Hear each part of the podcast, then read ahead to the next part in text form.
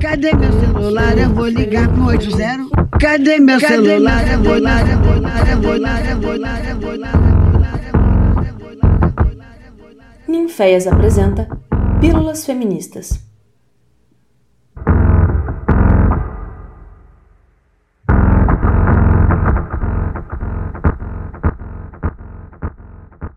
Olá a todos, todas e todes.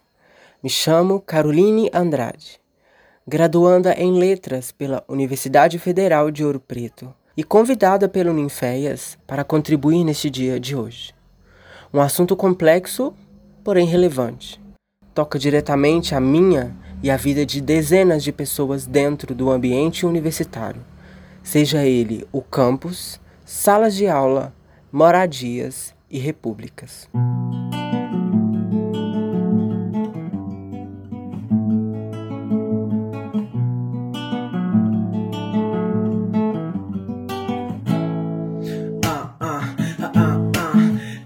Teu sapato com salto e grita alto que é tudo caô, que o preço é alto e que o silicone tá caro e a mordida tá sarada. É fato que não é fácil, facada da vida é sina. Se bota saia, sou vista e acredita e vim pra avisar a vida, golpe de aço. Ameno ao fato, esse corpo encontrado no mato, crânio esmagado, terreno baldio. Renata ingrata, bem no meio fio.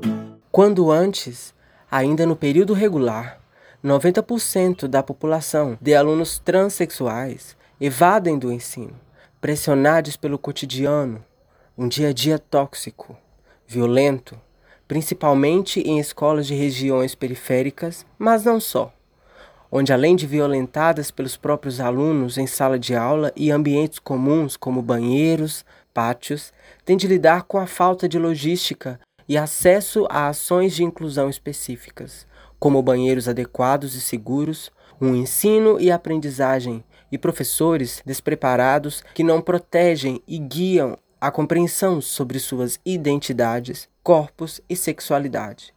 Entre toda a população trans e travesti de nosso país, apenas menos de 1% finaliza o ensino regular e tenta, luta, batalha incessante e tem, enfim, a chance de ingressar numa universidade pública.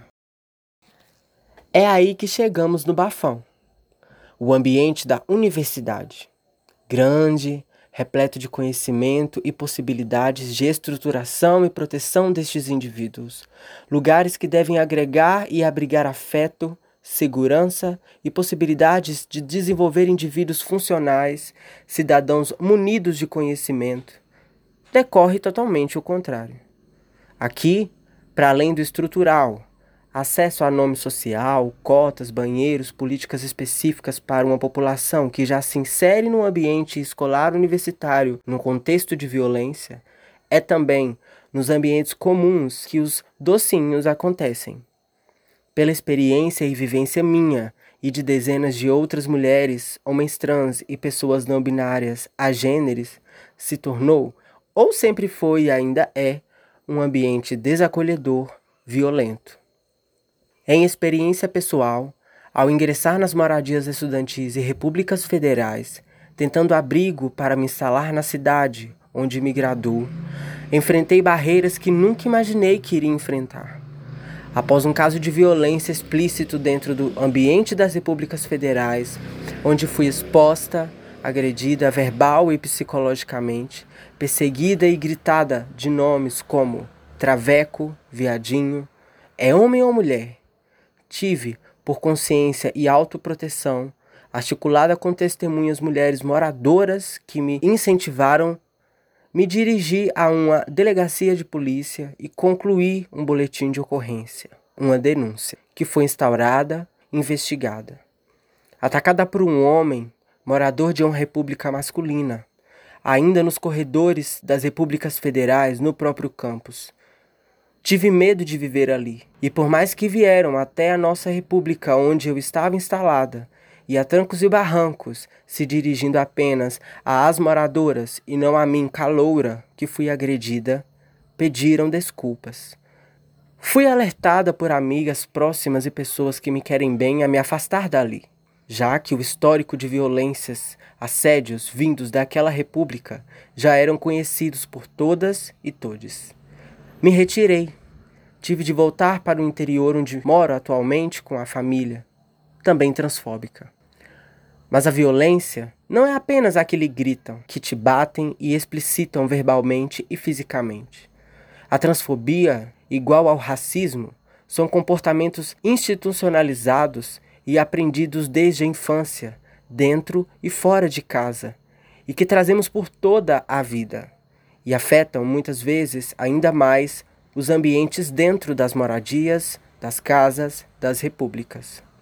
No convívio, desconfiar do caráter de indivíduos transexuais diária, semanal, mensalmente, questionando sua história, verificando o tempo todo se se tratam de pessoas de más índoles e de caráter duvidoso, também é transfobia. Incitar essas pessoas a se colocarem no seu devido lugar no ambiente das casas, falando e dirigindo-se a elas somente para dar ordens, e lições de moral sobre como se comportar, nos chamar de arredias, fechados, fechadas, fechades, nos intimidando e silenciando, não permitindo que a gente socialize de forma completa e dar tempo para que, no convívio, possamos demonstrar nossa existência, nossa essência, também é transfobia. Desconfiar o tempo todo, perguntando por que e para que o tom de voz, seu modo de falar, de agir, de se movimentar, relacionando-nos com polêmicas, como se vivêssemos apenas em um contexto único de violência e afastando-nos também, é transfobia. A sororidade, conceito discutido dentro do ambiente de casas que se dizem feministas, é complexo, pois não tange o sentido da dororidade Compreende-se e ouve-se as histórias e vivências destes indivíduos, mas nunca, em nenhuma hipótese, será possível viver o que essas pessoas viveram. Sentir a dor que essas pessoas sentiram em seus corpos, suas identidades, durante toda a vida. Dor e memórias que muitas vezes justificam um corpo talvez silencioso, arredio, não preparado para o convívio com muitas pessoas cisgêneras, por medo de reviver histórias de violência que, sejamos concretos, acontecem diariamente nas ruas, nos supermercados e serão contínuos até o fim de nossas vidas. Afinal de contas, este país, como sabemos, é o que mais mata estes corpos e estas pessoas ameaçadas de morte diariamente fora de casa. Peço, coloquem-se a experienciar uma compreensão nova sobre nós. Quem está juntamente de vocês no ambiente coletivo. Pessoas que precisam, necessitam de apoio moral dentro e fora de casa.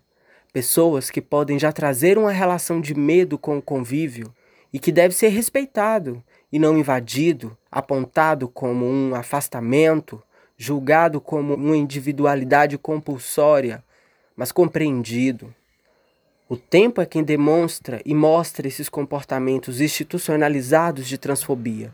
E é preciso que, durante essas vivências, pessoas cis que recebem a nós dentro destes ambientes estejam dispostos e dispostas a transformar-se e olhar para nós com um olhar calmo, de afeto e, acima de tudo, respeito.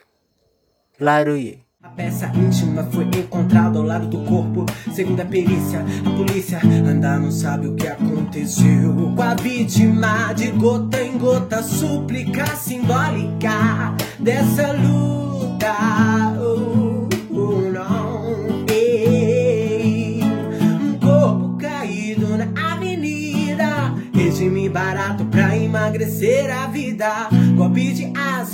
O bandido. Levanta, sai e paga o prejuízo. Paga o prejuízo.